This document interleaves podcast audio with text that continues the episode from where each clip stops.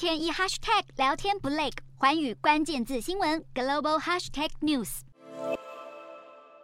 将自身塑造成英国铁娘子的英国首相特拉斯提出大减税计划，却大踢铁板。特拉斯撤销为富人减税，恢复调升企业税，现在又炒了财政大臣垮腾。弃居保帅之后，还得看市场买不买单。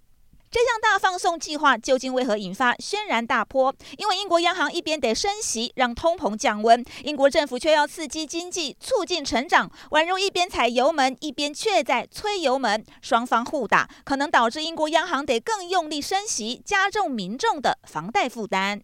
原版的减税计划估计会让英国在二零二七年前的税收短少四百五十亿英镑，但特拉斯政府打算全靠举债因应，恐怕会让英国债台高筑。财经专家希斯表示，英国不是以实际商品和服务与生产作为本身的经济基础，而是以借贷跟膨胀资本来维持所谓的僵尸经济。但目前的国际动荡正在导致这样的经济系统迅速崩溃。经济学者穆兰则认为，这十多年来，各国央行转向超宽松货币政策，以支撑陷入困境的经济，这催生了许多资产泡沫，并且鼓励公司部门承担更多债务。这一连串的债务勉强维持着一个僵尸经济，让经济变得依赖债务，又受到债务影响。如何解决英国这一场经济风暴，也攸关特拉斯的首相保卫战。欢迎收看林总报道。